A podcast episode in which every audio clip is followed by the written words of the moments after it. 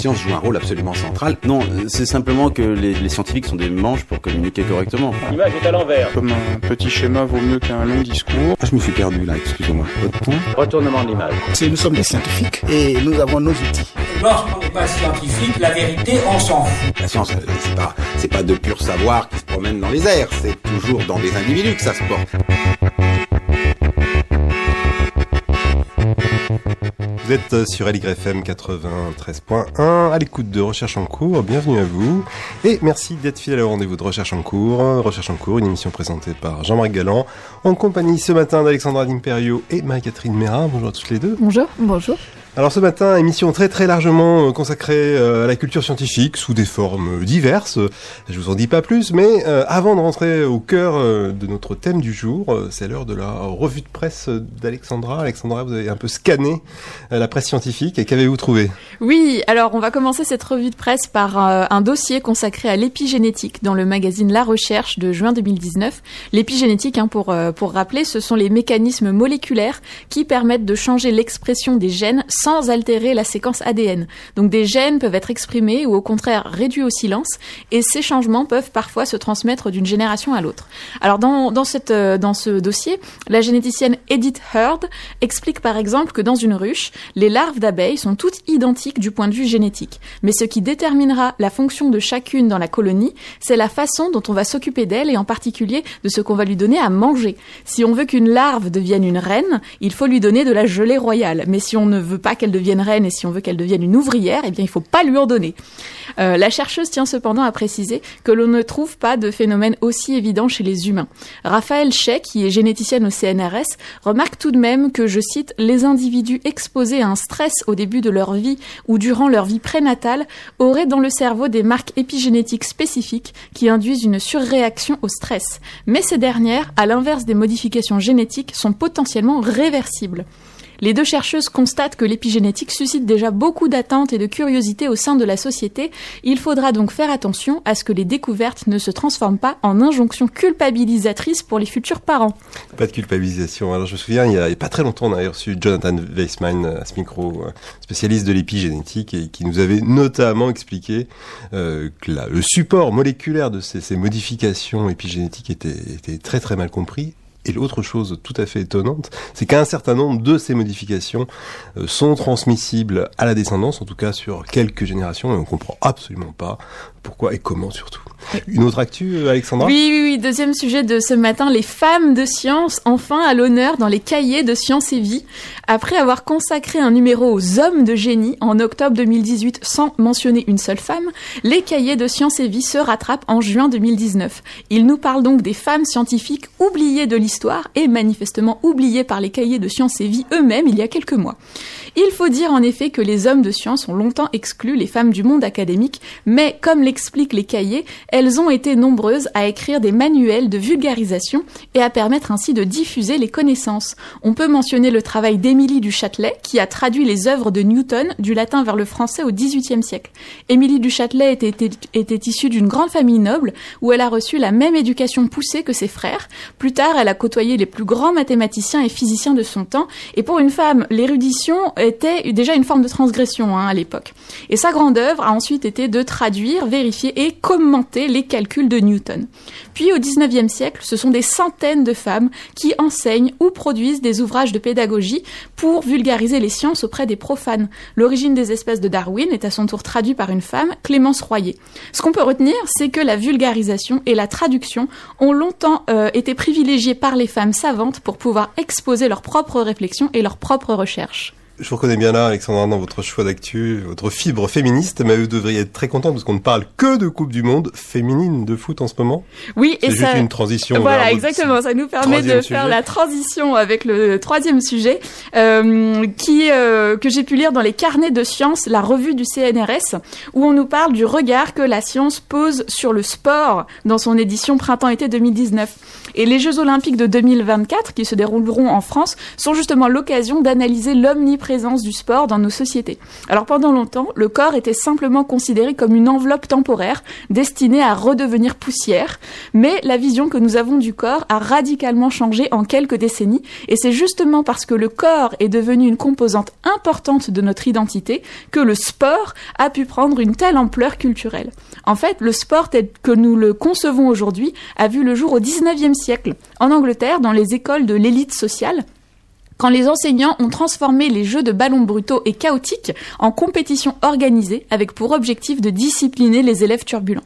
Alors on aime beaucoup disserter sur les valeurs du sport, sur sa capacité à créer du lien social, mais l'histoire du sport n'est pas toute rose.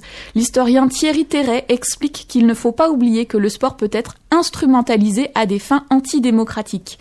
L'Allemagne nazie a utilisé le sport pour éduquer une jeunesse arienne et, exclu- et exclure les juifs. Les nazis ont même utilisé les Jeux olympiques de Berlin en 1936 pour essayer de prouver au monde entier la réussite de leur idéologie totalitaire.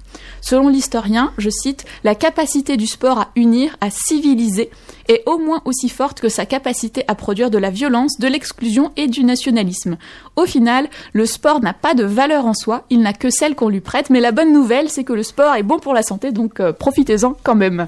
Bon pour la santé, encore que ça dépend, ça discute. Merci beaucoup Alexandra pour cette revue de presse.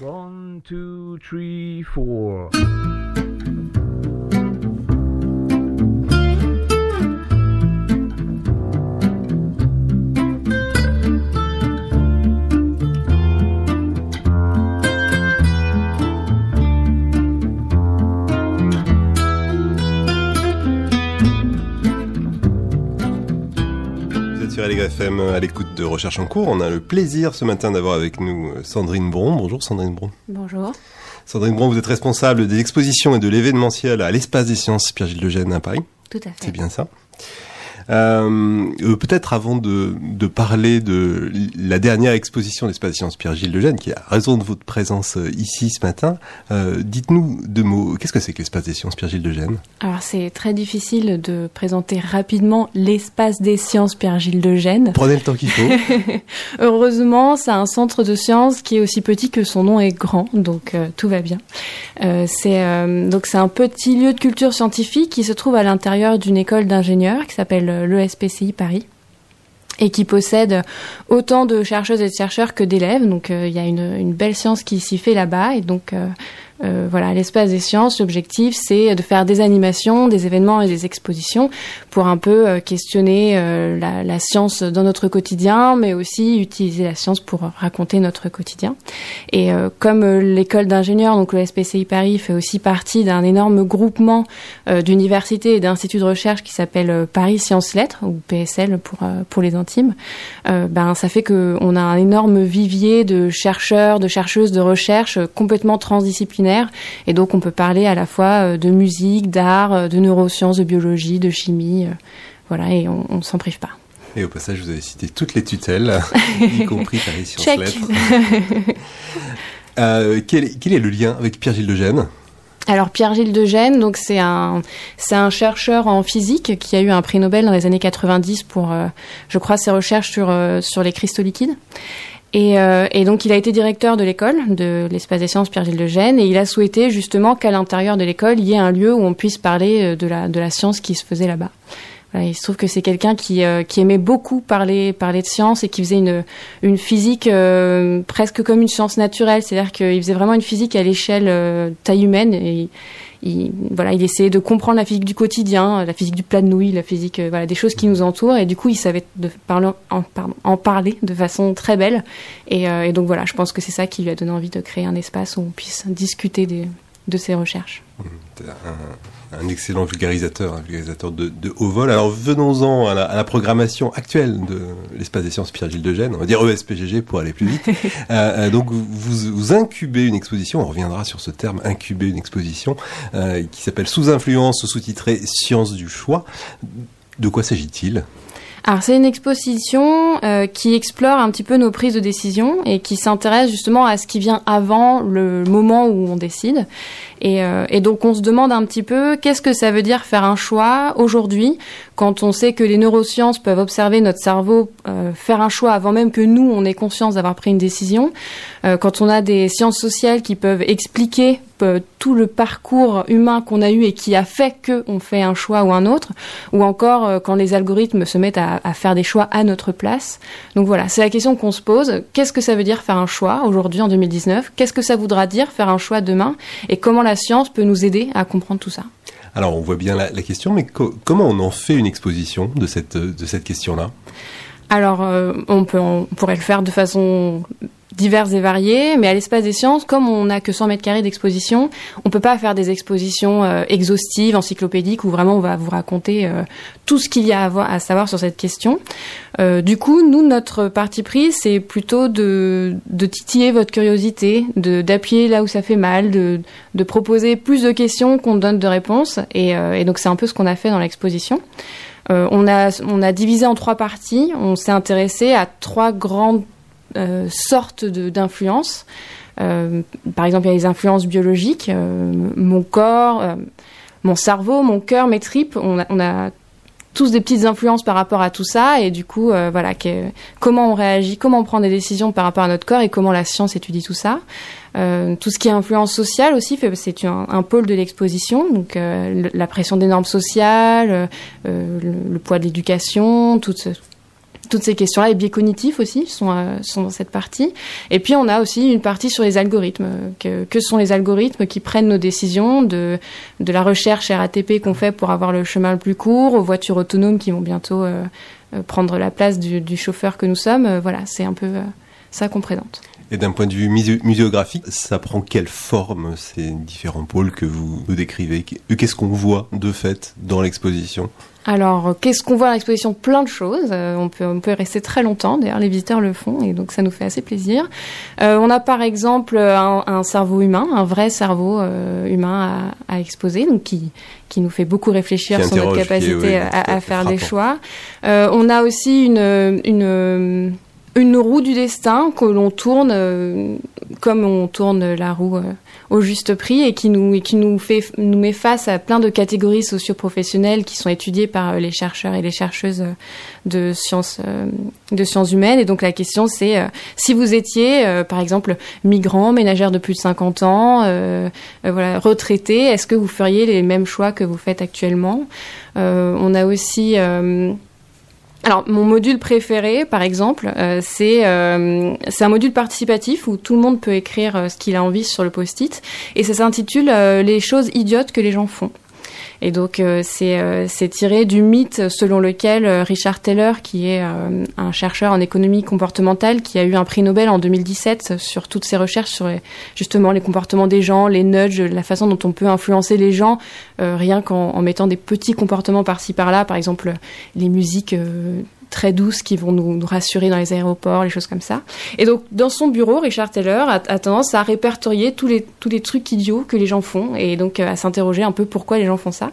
Et on a posé la question aux visiteurs et aux visiteuses, pour vous, quels sont les trucs idiots que les gens font Et en fait, euh, ben, on a été victime de notre succès. Le, le- la petite zone prévue à ça, elle est remplie de post-it. Et ça fait euh, jubilatoire comme démarche. c'est, j'ai l'impression que c'est cathartique aussi pour les gens. Et effectivement, euh, on a on a des pépites. euh, voilà, par exemple, se lever quand le train euh, quand le train arrive à destination, se lever 20 minutes avant et faire la queue alors qu'on arrive à destination, donc on n'a pas forcément besoin d'être le premier à sortir.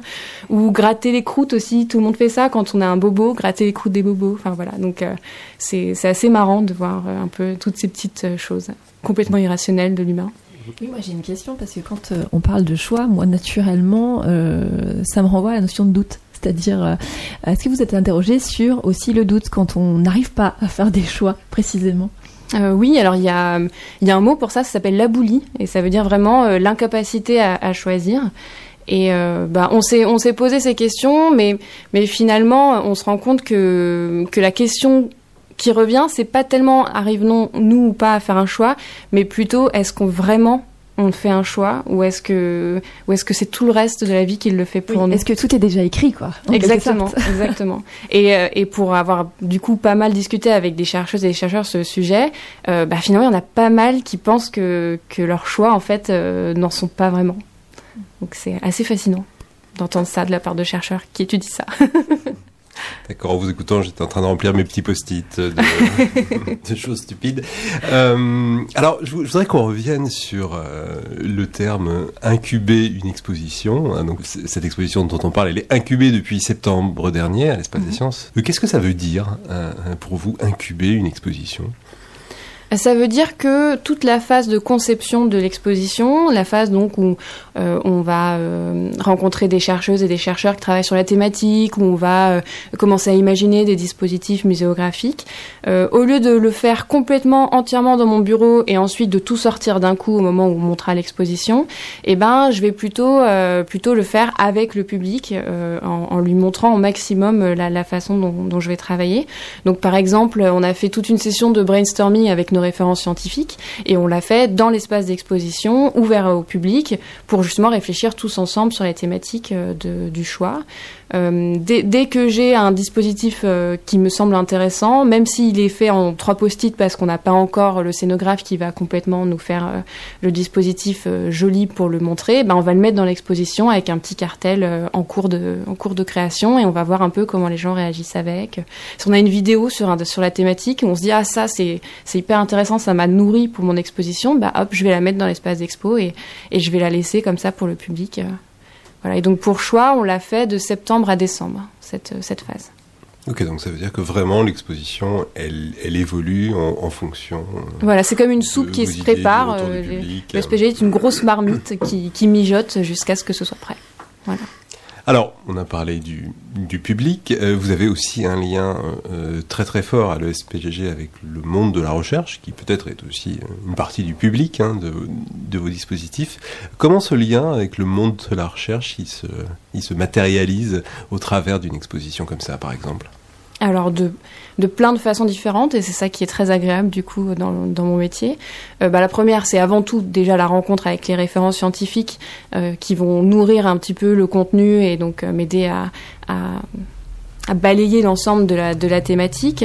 Euh, mais, euh, mais on a aussi par exemple dans l'exposition euh, choix, on a un module de sciences participatives qui a été conçu par, le chercheur Sacha Bourgeois-Tironde, qui est un des références scientifiques et qui travaille actuellement à l'EHESS, je crois, si je dis pas de bêtises, donc en économie comportementale, et qui propose du coup deux petites expériences à faire dans l'exposition, et, et ces expériences permettent ensuite pour lui de récolter des données sur des thématiques. Donc il étudie deux choses dans l'exposition. La première, c'est euh, notre capacité à, réagir face à des dilemmes moraux, comment, on prend des décisions quand aucune des réponses ne sont les bonnes.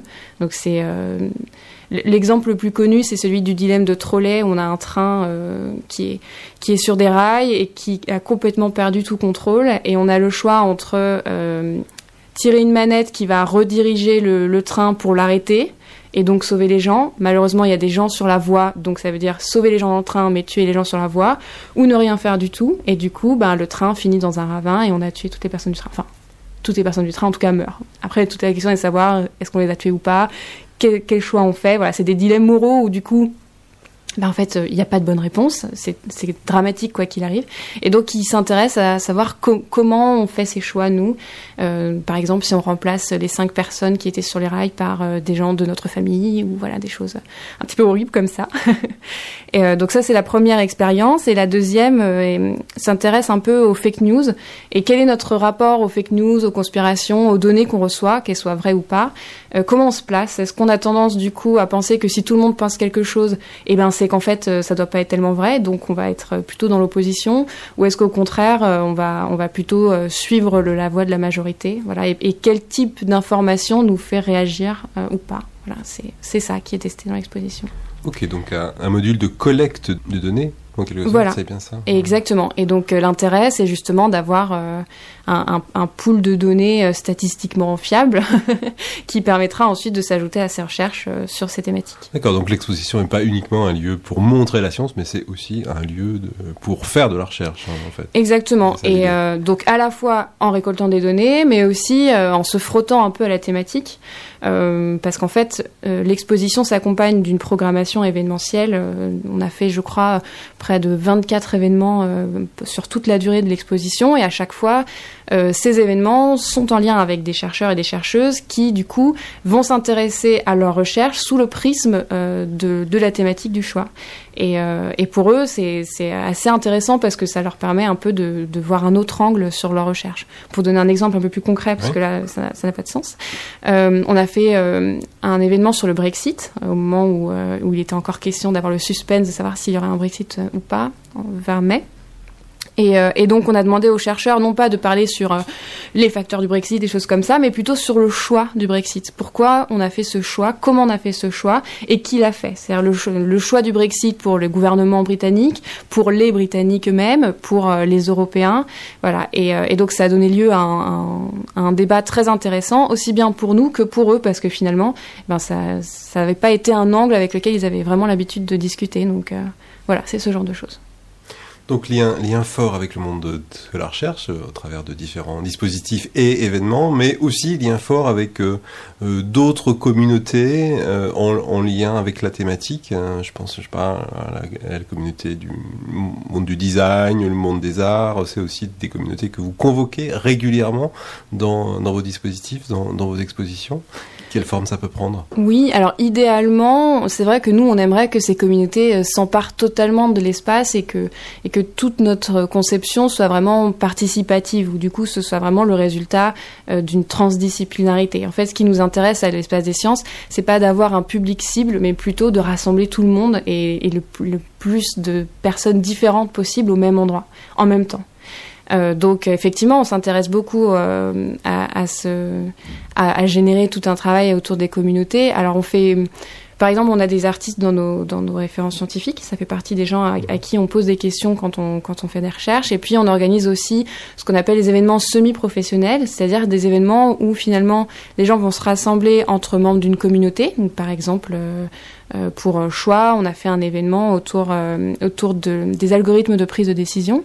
Et donc, on a convoqué euh, une personne qui fait de la, de la culture, de l'art des connaissances, qui s'intéresse vraiment à, à, comment on peut débattre autour des algorithmes. On a aussi des gens de la FING. Euh, la fondation pour l'internet euh, internet nouvelle génération. Nouvelle génération voilà euh, qui est un espèce de think tank autour de la thématique euh, des chercheurs en, en algorithme. Et on a fait une journée professionnelle de rencontres et d'échanges autour de cette thématique mais toujours en restant quand même ouvert au public pour que ce, cette communauté puisse s'ouvrir aussi euh, au, au, reste du monde. Est-ce que ça fonctionne ça? Est-ce qu'il y, est qu y, a réellement un, un public, euh, je sais pas, candide, naïf, qui vient assister à ces, à ces journées pro? Oui, alors bien sûr, il y a des gens du grand public, mais, par contre, je dirais pas qu'ils sont candides ou naïfs. Au contraire, euh, ce qui est très intéressant, c'est que c'est qu'ils apportent une véritable expertise euh, euh, dans, ce genre de journée, parce qu'ils ont un, point de vue entre guillemets utilisateur, utilisatrice des, questions que finalement les, professionnels et les communautés se posent. Donc, euh, c'est souvent un atout majeur d'avoir euh, des gens euh, hors communauté, grand public, qui viennent qui viennent à nos, événements et, à, ce genre de journée. Euh, nous, on, dit souvent que finalement, on a tendance à inviter euh, les scientifiques et les, experts pour ceux qui savent. Euh, et, donc inviter le grand public pour, pour ce qu'ils vont apprendre, alors qu'en fait, bah, finalement, les membres de la communauté spécifique, ils n'ont qu'une seule envie, c'est d'apprendre de nouvelles choses, et le public a qu'une seule envie, c'est de montrer ce qu'il sait. Donc voilà, finalement, rassembler tout le monde, ça permet des échanges beaucoup plus riches et beaucoup plus intéressants. Est-ce qu'on peut quand même aller voir euh, vos, expositions ou vos, vos manifestations en, public parfaitement euh, passif, sans, sans, vouloir nécessairement euh, participer, co-construire des choses, donner son avis Bien sûr, euh, c'est totalement possible. Après, je vous mets au défi de venir visiter et de pas avoir envie de participer, parce que c'est quand même euh, fait de façon très sympathique et chaleureuse. Donc généralement, les gens le font de bon cœur. On n'a jamais forcé personne, heureusement. Mais euh, en tant que grande sauvage particulièrement asociale, j'aime aussi pouvoir visiter des choses en en tout anonymat, et c'est parfaitement possible à l'espace des sciences. Euh, info pratique pour euh, visiter l'expo Sciences du choix, on peut le faire encore pendant quelques jours, je crois. Oui, alors euh, on a prolongé l'exposition. Elle se termine donc pour la fermeture estivale de l'ESPGG, c'est-à-dire début août, fin juillet, début août. On est ouvert du mardi au samedi, de 14h à 17h. Ce qu'on a oublié de dire, c'est que tout ça, c'est gratuit. Et c'est totalement gratuit, tout à fait. Est-ce qu'on peut avoir déjà une indiscrétion de la, de la p- prochaine expo de l'espace des sciences Pierre-Gilles Pierre-Gilles de Gênes dire des choses on va, on Non. va rester mystérieux et On on, va dire euh, il faudra aller sur le site internet de l'ESPGG, espgg.org. Suivant l'actu, on mettra toutes les, toutes les références sur le site de recherche en cours. Merci beaucoup Sandrine Bron, vous restez avec Merci à nous vous. le temps au moins de la, de, de la chronique de Marie-Catherine sur un sujet euh, qui va sans doute vous intéresser parce qu'il est question de, de patrimoine euh, scientifique euh, et culturel. C'est ça Marie-Catherine? Exactement, oui. J'avais envie de vous parler de la mission Padstec, pas une mission euh, tout à fait neuve, mais dont on parle pas assez certainement. C'est une mission nationale portée par le CNAM, le Conservatoire national des arts et métiers, une mission qui a près de 15 ans donc maintenant, qui est une mission de sauvegarde du patrimoine scientifique et technique contemporain.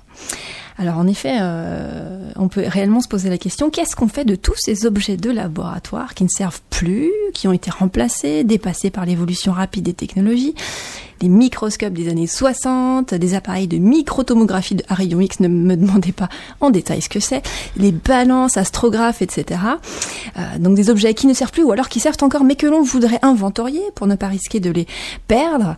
Et puis parce qu'ils racontent quelque chose de l'histoire d'un laboratoire, d'une université et plus généralement de l'histoire des sciences et des techniques. Alors cette mission PADSTEC, elle est déployée un petit peu partout en France, dans de nombreuses régions.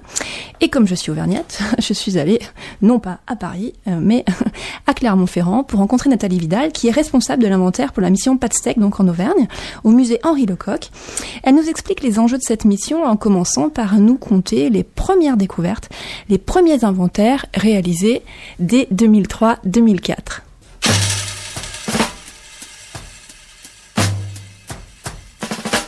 On allait dans les laboratoires, on regardait tout le matériel qu'ils avaient, et puis après on faisait l'inventaire.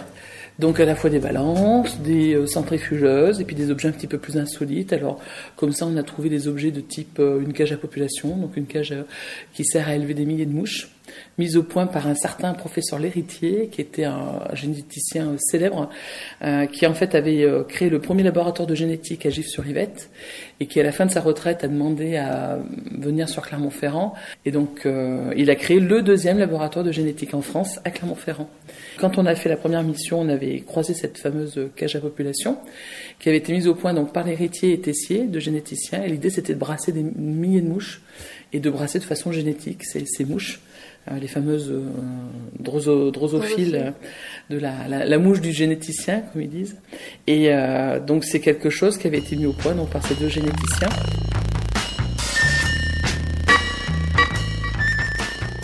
Alors l'idée, ce n'est- pas de récupérer. L'idée, c'est d'inventorier et de laisser sur place dans la mesure du possible. L'idée de la mission, c'est aussi de sensibiliser les structures à leur patrimoine. Et donc, dans le cadre de l'université, euh, de dire à- au laboratoire euh, qu'il faut conserver. L'idée n'est pas de tout conserver, bien sûr, mais qu'il faut conserver quelques objets qui sont bah, euh, témoins de leur histoire.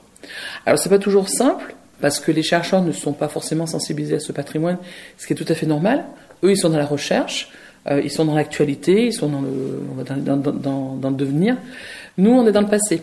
Donc c'est vrai que c'est un peu compliqué de leur dire, euh, bah non, faut pas tout jeter. euh. Alors ce, ce, que- ce dont on se rend compte, c'est que quand tu vas dans un laboratoire, tu commences à, à voir les objets, et puis au fur et à mesure, il y a des, des placards qui s'ouvrent. Ah mais si on a gardé ça, ah mais si on avait gardé ce machin, le truc. Alors ce qui se passe, c'est que avant euh, 1950, on va dire, il y avait beaucoup d'objets en, laiton, en bois, euh, des objets assez uniques, faits en petite série, assez chers.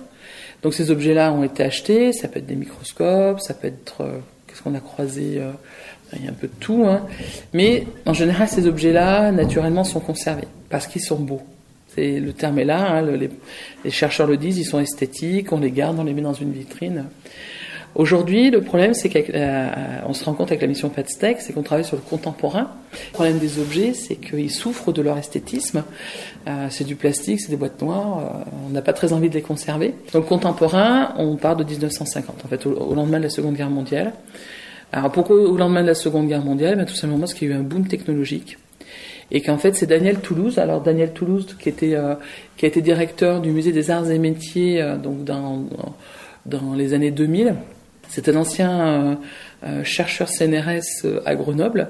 Lui, il a tiré un petit peu la sonnette d'alarme parce qu'il s'est rendu compte qu'il y avait ben, des objets qui disparaissaient. qui disparaissaient parce que obsolètes, abîmés, en panne, trop trop encombrants, donc on les achetait. Et donc il y a beaucoup, il y a des objets comme ça qui ont disparu. Donc Daniel Toulouse a tiré la sonnette d'alarme. Alors c'est là qu'il a fait du coup appel aussi au ministère de la Recherche. Et en fait, on a une, il y a eu une lettre du ministère de la Recherche de la secrétaire de l'époque, qui était Claudie Aigneret, qui a fait donc une lettre officielle demandant au Musée des Arts et Métiers de mettre en place une mission nationale euh, pour inventorier euh, un maximum de patrimoine euh, scientifique et technique, donc à la fois des instruments, mais c'est aussi lié à des documents, à des archives de scientifiques, et puis c'est lié aussi à des chercheurs. C'est-à-dire qu'on on fait l'objet, bien sûr, mais on lit aussi avec ce qu'il y a derrière ou devant, puisqu'un objet ne fonctionne pas tout seul. Hmm. Donc on essaye aussi d'avoir des témoignages de chercheurs, euh, euh, des- un maximum d'informations sur à quoi a servi l'objet. Et ce qui est intéressant, c'est qu'on se rend compte que ben, le même microscope, par exemple, ne va pas servir à la même chose euh, en biologie, en génétique, mais ça sera la même marque. Ça sera exactement le même, le même microscope, mais il va pas avoir la, pas avoir la même histoire. Et il va permettre une découverte différente d'un domaine à l'autre.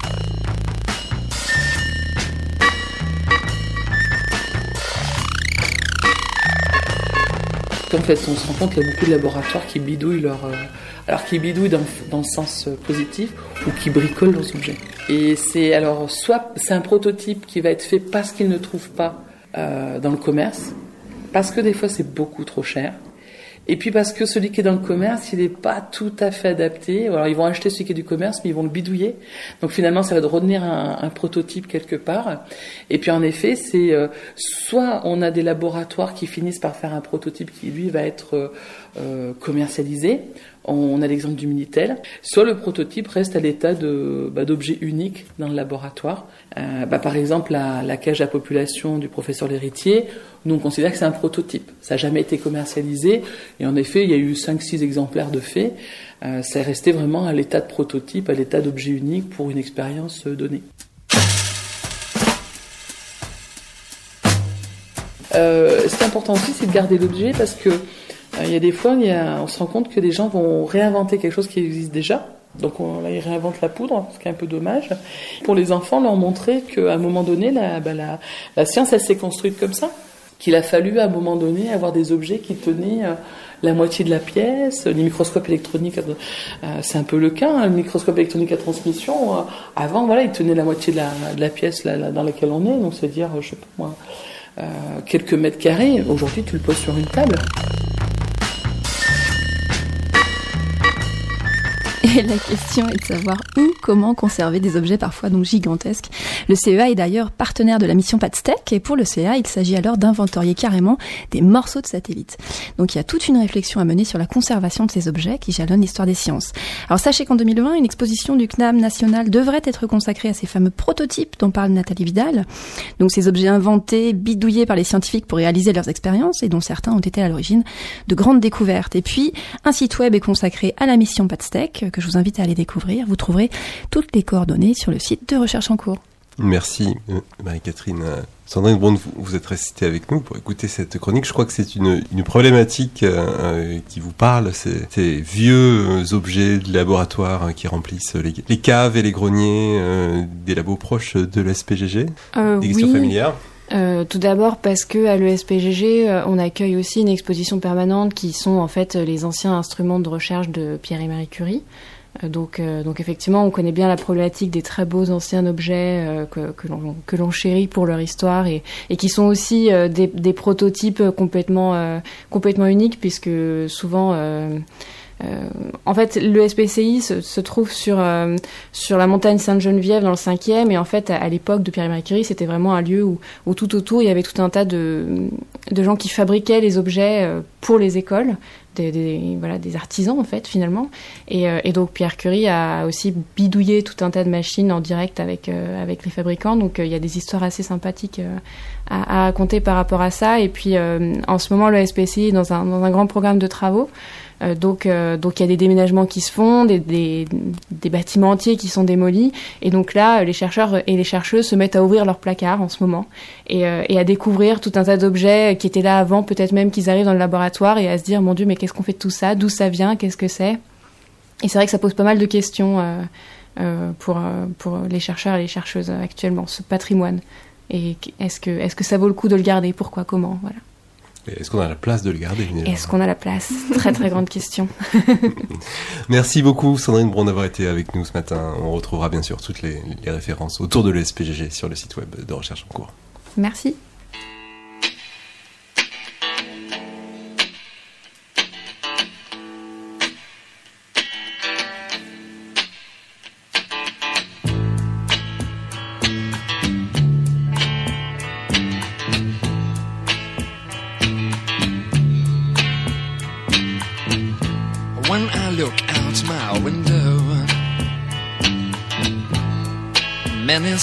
To see.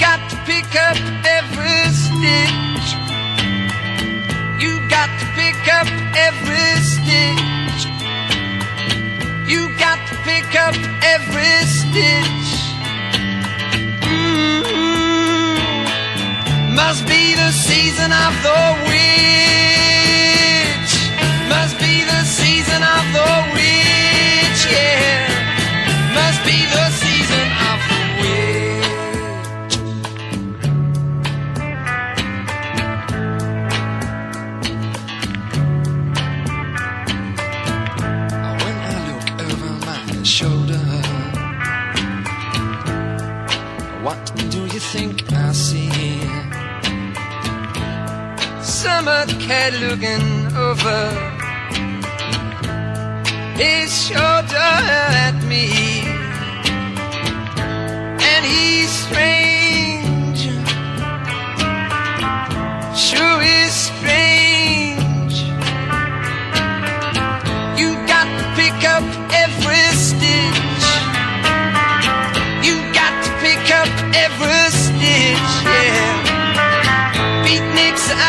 Make it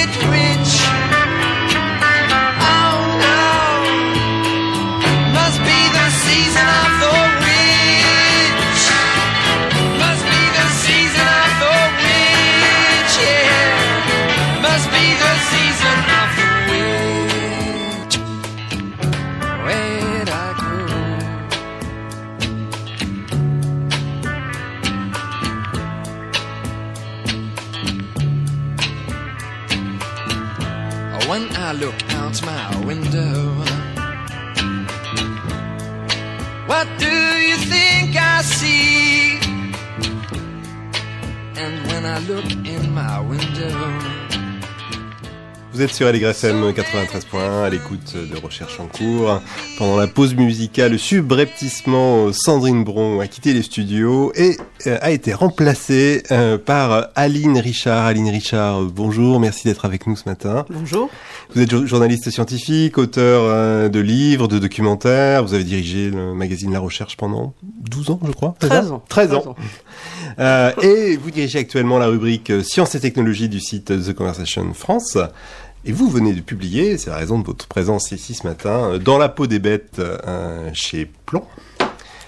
Alors, je dois dire, euh, moi, c'est un livre que j'ai absolument adoré, qui est extrêmement original. Votre votre parti pris, c'est d'avoir choisi euh, 12 12 bestioles. Absolument, 12 bestioles, et c'est une treizième bestiole qui a écrit la vie de 12 bestioles. C'est ça l'idée, c'est d'ailleurs pour ça que ça s'appelle Dans la peau des bêtes. On est ravi d'accueillir une treizième bestiole. Euh, Ah mais je suis en compagnie de trois autres devant moi. C'est vous qui le dites. Alors, dans votre livre, évidemment, euh, ça parle de science, donc ça c'est pas tout à fait inattendu de votre part, mais pas que, pas uniquement, et ça c'est plus, c'est très original, puisque on croise euh, autour de ces douze bestioles tout un tas d'histoire euh, euh, en rapport euh, notamment euh, avec le, le parcours commun de ces bestioles avec l'homme.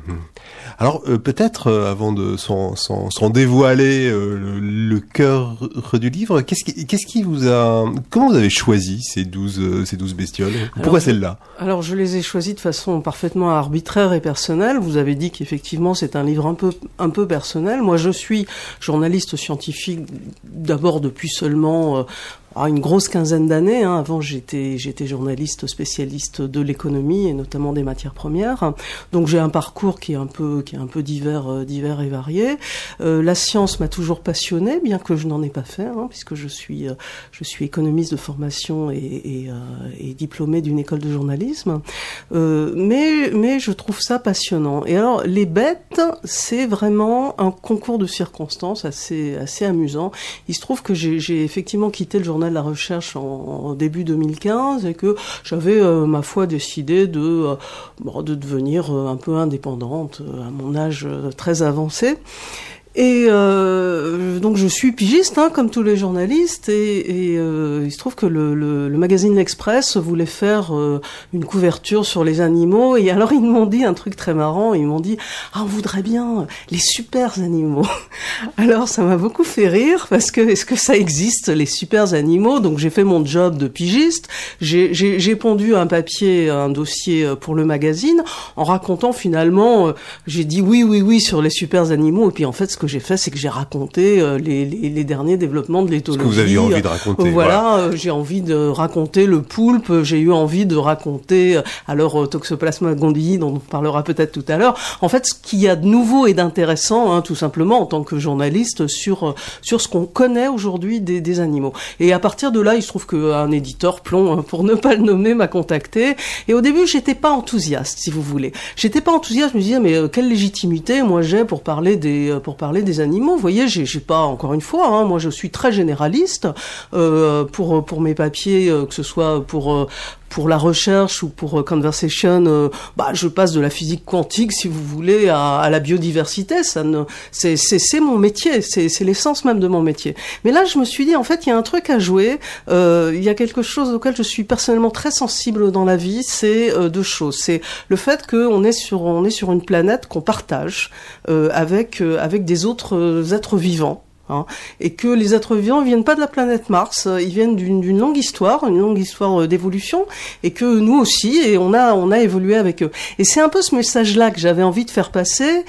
Et je l'ai fait passer de façon effectivement euh, non classique euh, quand on prend euh, quand on prend les bouquins de vulgarisation parce que j'ai toujours pensé et c'est peut-être mon parcours personnel j'ai toujours pensé qu'il fallait comme dirait un, un physicien et épistémologue bien connu remettre la science en culture et pour la remettre en culture eh ben faut être capable faut être capable de de de, de marier de, de mixer de de mêler la vulgarisation scientifique avec la littérature, avec la culture populaire. C'est ce que j'ai essayé de faire.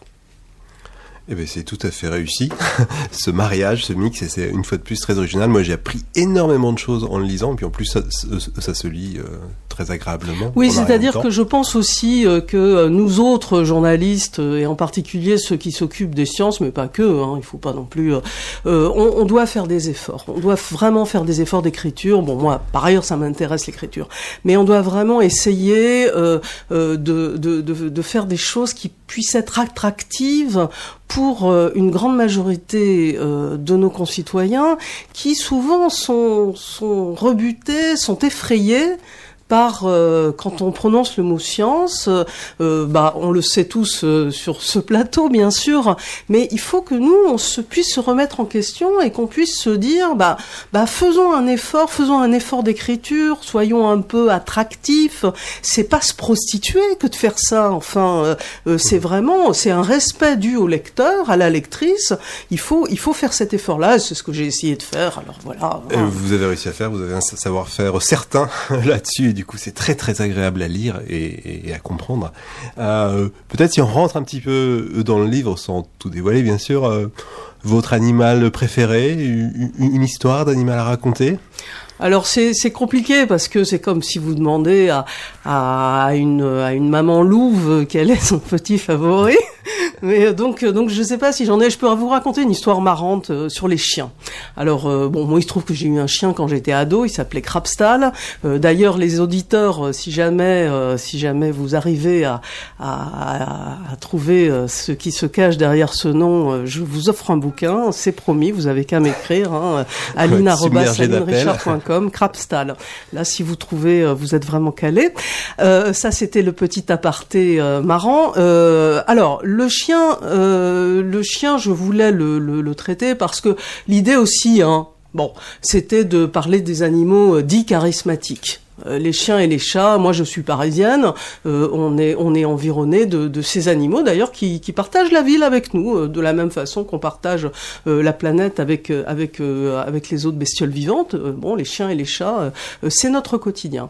Et alors, il se trouve que j'habite rue Saint-Denis et euh, euh, avec euh, avec mon mari, on a on a une grande fenêtre qui donne sur la rue et alors on s'amuse beaucoup, on s'amuse beaucoup parce que l'immeuble en face il y a un, un- un jeune monsieur, je sais pas quel âge il peut avoir, il peut avoir peut-être, je dirais 35 ans. Et alors, tous les jours, vers 9 heures, il sort son vélo et son chien. Et alors, il fait faire pipi le chien. Et après, alors il a son panier devant, si vous voulez, avec une petite couverture qui est assortie euh, à la couleur euh, euh, blanche et, brune du chien. Il l'enveloppe euh, très tranquillement. Le chien et trône quand il part au boulot. Je suppose qu'il part au boulot avec parce que voilà. Donc donc ça, je me suis dit finalement c'est un truc souriant et un vrai truc, un vrai truc. C'est-à-dire que ce type, je ne le connais pas d'ailleurs. S'il m'entend, c'est jamais. Il, il se reconnaîtra. Je le connais pas, je connais pas sa vie, mais je vois qu'il est qu'il est euh, il est en symbiose avec son animal et je trouve ça euh, fort sympathique. Voilà. Et j'ai voulu du coup expliquer euh, expliquer pourquoi euh, ben en fait euh, on a coévolué nous et les chiens. Hein, c'est depuis depuis depuis le néolithique quand les loups sont devenus des chiens. Hein, c'est c'est quelque chose que je raconte dans le livre, hein, qui est assez euh, bon pour ceux qui connaissent un peu, euh, c'est assez classique, mais il y a beaucoup de gens qui ne connaissent pas. Et donc comment on a coévolué, comment on s'est euh, on s'est allié à cet animal, d'ailleurs quitte à le manger parfois quand euh, il y avait plus de réserve euh, dans le dans la communauté humaine. Voilà, donc donc ça ça c'est intéressant. Dans le cas de votre voisin, en effet, on, on voit bien la coévolution et on ne sait pas à qui adresser qui, vraiment. Absolument. Alors, euh, votre livre ne parle pas que d'animaux euh, familiers, euh, et vous terminez votre livre par un, dernier animal un peu surprenant, c'est Toxoplasma gondii. Expliquez-nous. Qu'est-ce qu'il vient faire là, celui-là? Alors, il vient faire là parce que je me suis dit, euh, je me suis dit quand j'ai dressé la liste de mes bestioles euh, dont j'avais envie de parler, hein, juste pour dire, j'ai choisi, euh, donc je disais des espèces euh, qui sont qui sont très proches de nous. Euh, j'ai choisi aussi des des espèces. en écrivant, je pouvais lancer deux trois deux trois messages, je pense assez simples. Euh, par exemple, j'ai choisi le requin baleine euh, pour parler de, de, de, la pêche aux ailerons parce que euh, voilà, je trouve qu'il faut vraiment dénoncer ce genre de choses. J'ai choisi aussi de parler du gorille parce que c'est c'est notre cousin et il faut parler de notre cousin qui est en grave danger. Et puis, je me suis dit une chose, je me suis dit, en fait, on est une planète de micro-organismes. Euh, depuis euh, depuis le, le début de, de, de la vie sur Terre, euh, il y a 3,5 milliards d'années, euh, un peu un peu 3,8. Euh, je me suis dit finalement, les micro-organismes, euh, c'est aussi des bêtes vivantes. Ils étaient là avant nous, ils seront là certainement bien bien bien après nous, et donc c'est tout à fait normal d'en choisir un. Alors après, euh, après celui-là alors après, fallait choisir euh, euh, un animal, euh, euh, un, un micro-organisme où je puisse raconter un peu des choses intéressantes pour un large public. Et alors, euh, Tegondii, c'est quand même une- un parasite d'enfer, quoi. Euh, donc c'est pour pour rappeler pour rappeler les choses, euh, c'est un c'est donc un protozoaire, donc c'est un être unicellulaire, ok, euh, qui en fait euh, euh, se plaît, son milieu naturel, c'est l'estomac du chat autre, bestiole dont je parle dans le livre. Et euh, euh, il est absolument redoutable parce que, euh, alors là, faut lire le livre. Je vais pas donner les détails parce que c'est quand même un peu compliqué à expliquer. Il semblerait qu'il soit capable d'investir les cerveaux de, de, de ces, de hôtes, de, de, euh, des hôtes du parasite. Il, investit les cerveaux, il, de, il se met en dormance dans des petits kystes. Et euh, il se, entre guillemets, alors, faut faire attention, il se débrouille pour euh, se reproduire à nouveau dans l'estomac du chat et par un mécanisme euh, très étrange euh, qui, qui, qui est en fait une espèce de manipulation des cerveaux des hôtes intermédiaires euh, euh, qu'il euh, qu'il parasite. Pour- alors par exemple, pour les précipiter dans alors le chat, le chat euh, met ses crottes euh, dans la nature. Euh, euh, bon, euh, une souris euh, passe euh, pareil par là, elle mange un bout de pizza euh, euh, qui traîne dans la poubelle. Du coup, elle ingère euh, un bout de un bout de crotte du chat et tout d'un coup, euh, euh, le parasite Tegondii s'est incrusté dans son cerveau, eh bien, au lieu d'avoir peur du chat et donc de sentir son urine, parce que c'est les, rongeurs ont un, odorat très aiguisé, euh, et au lieu de euh, que ça fasse un signal d'a- d'alerte, donc évolutif pour échapper au chat, la souris est excitée sexuellement par l'urine du chat, et donc littéralement, elle se jette dans la gueule, non pas du loup, mais du chat. Voilà, donc c'est un truc euh, quand même assez étrange. Et alors, il y a des études qui sont certes très spéculatives, mais très sérieuses. Hein. J'ai- vérifié soigneusement. ouais. J'ai vérifié soigneusement. Il y a des études qui se posent la question de nous. Nous, bêtes humaines, euh, on est aussi, euh, on est aussi parasité par Tegondii. Hein. Euh, là, on est quatre personnes. La statistique sur l'Europe dit qu'il y a deux, deux personnes sur les quatre qui ont été en contact avec euh, avec le parasite. Donc c'est le parasite qui provoque la toxoplasmose. Voilà, c'est ça. Alors la toxoplasmose est une maladie euh, qui est grave pour les femmes enceintes, euh, mais qui est euh, parfaitement anodine pour euh, d'autres euh, d'autres personnes qui ont un système immunitaire qui fonctionne bien. Donc on peut euh, vous et moi euh, être euh, être contaminés, mais en, en fait on ne le sait pas. On ne le sait pas. Il n'y a pas de symptômes, il n'y a rien de particulier. Mais est-ce que est-ce que ça pourrait pas, dans certains cas, euh, nous faire agir de façon un peu extraordinaire, un peu prise de risque et tout? Il y a des, il y a des des études études là-dessus. C'est absolument euh, ébouriffant cette affaire-là. Histoire, incroyable. Alors, il y a euh, un, parti pris d'écriture dans votre livre, c'est que, donc, il s'appelle Dans la peau des bêtes, parce que vous donnez la parole aux animaux, donc vous parlez, enfin, ils parlent plutôt à la, première personne du pluriel, euh, nous les chats, euh, nous les, les toxoplasmas, qu'on dit. Alors, est-ce que c'est juste, euh, finalement, une façon de raconter les choses, un truc d'écriture, ou est-ce qu'il y a euh, au- autre chose là-dessous, sous cette, euh, cette façon un peu anthropocentrique Alors, il y a un peu les, deux. Il y a un peu les deux. Hein. C'est-à-dire que euh, quand j'ai réfléchi à mon projet, euh, à mon projet de bouquin avec euh, avec mon éditeur, j'avais envie de faire ça. J'avais envie de faire ça parce que euh, sur le fond.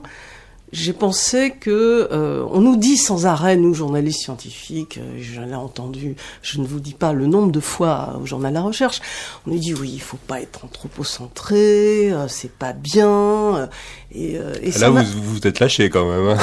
et, et ça m'a ça m'a toujours interrogé. Je me suis dit mais mais comment faire pour ne pas l'être? Euh, Est-ce que c'est possible? Et je, je, je- pour moi je pense que ça n'est pas possible. Euh, en, bon, je, en tant que en tant que, que écrivain, hein, euh, euh, journaliste. Après, euh, je me prononce pas sur euh, sur l'anthropocentrisme des chercheurs. J'en- Je souhaite pas en parler. Je ne suis pas chercheuse moi-même, donc je vois pas pourquoi j'en parlerais. En revanche, je peux en parler comme comme journaliste et comme écrivaine. Je pense que c'est pas possible. Donc, je pense qu'il faut l'assumer. Il faut l'assumer clairement et, annoncer la couleur, comme je l'ai fait dans mon introduction. Je dis bah oui, oui, je suis totalement anthropocentré, mais c'est pas grave. C'est pas grave parce que comme je suis une bête humaine, euh, si vous voulez, je peux bien parler des autres bêtes. Euh, euh, pour vous donner un exemple précis et pour pas qu'on voilà, pour pas qu'on fasse un peu du, jus de crâne, si vous voulez. est-ce que c'est possible pour moi, qui a écrit dans la peau des bêtes, est-ce que je peux me rendre compte, par exemple, de ce que ressent un chien quand il a un quand on lui tire sur euh, euh, sur la laisse pour euh, pour pour qu'il rentre chez lui Est-ce que c'est possible ça euh, J'ai pas cette expérience sensible. Vous voyez ce que je veux dire? Je peux pas l'avoir. Est-ce que c'est possible de ressentir l'angoisse de la vache qui va à l'abattoir? Est-ce que je peux ressentir ça moi? Peut-être pas, mais je peux en parler. Je peux en parler euh, et je peux me mettre dans la peau de la bête euh, euh, pour en parler en prévenant mes lecteurs et mes lectrices que bah oui c'est c'est absolument euh, c'est absolument anthropocentré voilà c'est bestialo-centré on va dire.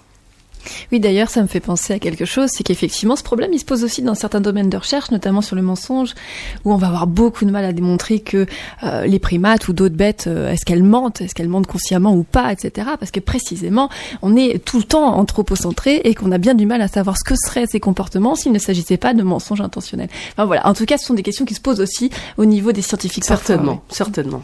Grand merci Aline Echard euh, d'avoir été avec nous ce matin. Je rappelle le titre de votre livre, Dans la peau des bêtes, sous-titré La vie sensible et intelligente des animaux. C'est aux éditions Plomb. Merci bien. La recherche en cours, c'est terminé pour aujourd'hui, mais vous retrouverez toutes les références sur le site de Recherche en cours. Merci à Gilles Brézard à la réalisation euh, ce matin. Merci à vous de nous avoir suivis. Prochaine recherche en cours le 14 juin.